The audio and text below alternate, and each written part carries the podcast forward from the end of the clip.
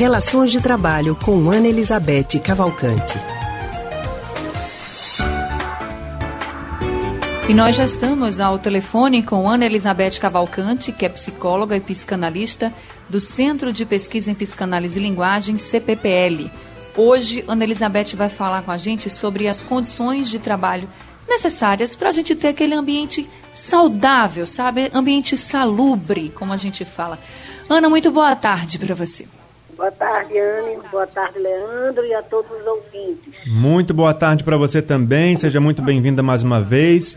Ambiente saudável não quer dizer só um ambiente limpo, né? Um ambiente arejado, mas também um ambiente que dê condições, um conforto e segurança para que as pessoas trabalhem. Na semana passada, uma declaração do presidente Jair Bolsonaro orientava as pessoas a invadirem hospitais em áreas com pacientes da Covid-19 para fotografar os leitos e verificar se há ou não pacientes.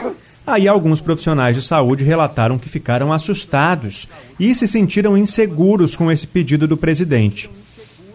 Assustado todo mundo ficou mesmo, né? Não só os profissionais de saúde. Até que ponto se sentir seguro no ambiente de trabalho é uma, questão importante para o desempenho desse profissional?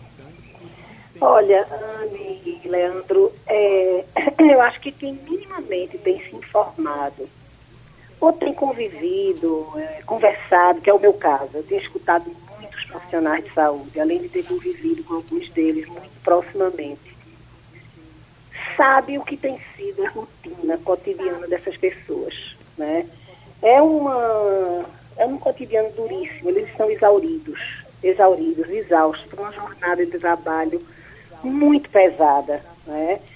pacientes gravíssimos entre a vida e a morte, familiares desesperados com toda razão, porque eles não podem acompanhar os, os seus familiares, né? nem na vida, durante a doença, e na, nem na morte, que é uma coisa terrível, né? Você imagina, você perder um familiar, não poder seguir os ritos que são tão importantes para poder essa ideia da perda, sentar na cabeça, se acostumar, quer dizer, as famílias desesperadas.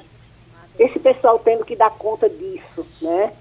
É, além do mais, tem uma coisa que eu não sei se todo mundo se dá conta, mas o uso desses EPIs, né? A máscara, é, outros protetores, eles são, eles, eles protegem, são necessários, mas são muito incômodos.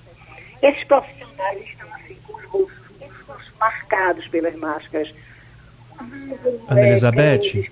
Sim. Eu acho que você pode afastar só um pouquinho mais o seu celular, porque acho que ficou um pouco tapado o lugar do áudio, o microfonezinho do celular. Pronto. Está ouvindo agora? Sim, obrigado. Pronto. Então você imagina, quer dizer, esses EPIs que machucam as pessoas, eles estão lá, no tranco, né?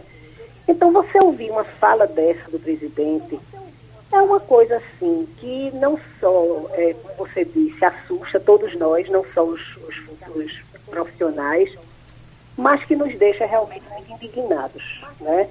Porque vai na contramão de tudo que a gente espera de um líder no momento de gravíssimo como esse, né? De uma crise gravíssima como essa.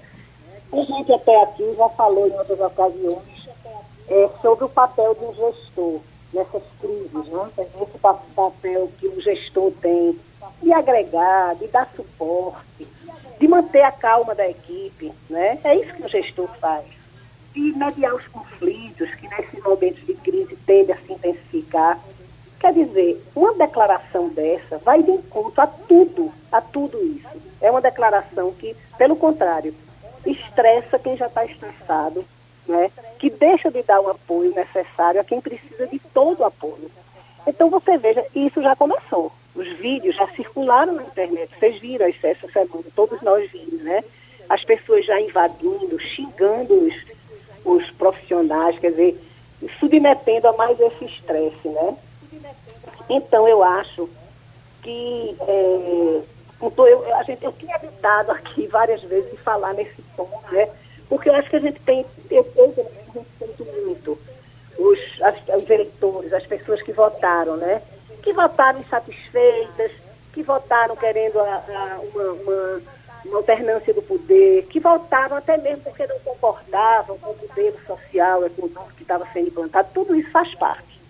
faz parte do jogo democrático, é até desejável que exista. Agora, não podemos ser, eleitores ou não, eu penso que nós não podemos ser coniventes com um tipo de coisa dessa. Acho que é uma obrigação nossa de, nesse momento, nos solidarizarmos né, com os profissionais de saúde. Nós temos que dar a eles apoio incondicional e protestar veementemente contra esse tipo de afirmação e de ação extremamente, é, extremamente é, injusta né? e extremamente malévola num momento como esse. E perigosa, então, né? Perigosíssimo, né? perigosíssimo. É uma coisa de uma, de uma irresponsabilidade. Eu acho que a gente aí tem que falar com todas as letras. Né? Não se trata mais, se trata assim de um ataque. Né? Um ataque a todos nós. Eu me senti como cidadão, como cidadã, eu me senti atacada. Me senti como, como o Leandro disse no, no princípio estamos todos em perigo. Então, eu acho que o que eu queria dizer aos profissionais de saúde, é claro, vocês falaram, né? É preciso ter segurança para trabalhar. Eu queria dizer a todos os profissionais de saúde que nós estamos, e eu tenho certeza que isso é a maioria, estamos incondicionalmente com eles, eles não estão sós nessa hora, né? E que nós é, estamos absolutamente em desacordo com esse tipo de ato que eu acho abominável. Queria encerrar só dizendo o seguinte, que é muito importante que eles se unam, que eles se articulem. É, uma, uma coisa muito inspiradora para mim foi uma ação de uns médicos de Fortaleza. Não sei se vocês viram, foi um vídeo muito legal que circulou na internet. Um conjunto de médicos de Fortaleza, liderados por um, por um, deles, né, que se chama Dr. Sérgio Pessoa, é um gastro e hepatologista de Fortaleza, uma pessoa muito, muito reconhecida eles juntaram um número de médicos bastante expressivos e fizeram um coletivo, que eles denominaram de coletivo rebento, para justamente é, resistir a esse tipo de investida, construir um texto maravilhoso, endereçado ao presidente da República, intitulado Por que não te calas, estúpido? E nesse texto eles enfatizam exatamente a enorme gratidão, né? Então eu queria terminar dizendo da minha gratidão para essas pessoas e dizer que eles com certeza não estão sós, né? Para eles todo o nosso reconhecimento. É verdade, viu, é Ana? Eles não estão sozinhos. E eu queria só agora reforçar o que você disse e fazer um apelo mesmo para as pessoas que pensaram, cogitaram em fazer o que o presidente disse. Gente, respeito. Respeito aos profissionais. Se você estivesse internado num hospital como esse, você não ia querer, de fato, que o médico, que o enfermeiro, que o auxiliar, que o técnico, que os profissionais que estão lá dentro estivessem estressados e preocupados com o que vai acontecer fora dali. Você ia querer que esses profissionais estivessem preocupados e voltados totalmente para o seu caso e de outros pacientes. Então, respeito é o que a gente pode fazer nesse momento, o mínimo que a gente pode fazer por esses profissionais. Exatamente, já estão muito, já estão lutando com toda a bravura, né? Então, respeito e reconhecimento Isso. incondicionais. Perfeito. Tá Bri bom. Obrigado, Ana Elizabeth. Ana, muito tarde, obrigada, então, viu? Até quarta, tá? Até logo. A gente acabou de conversar com a psicóloga e psicanalista do Centro de Pesquisa em Psicanálise e Linguagem, CPPL, Ana Elizabeth Cavalcante.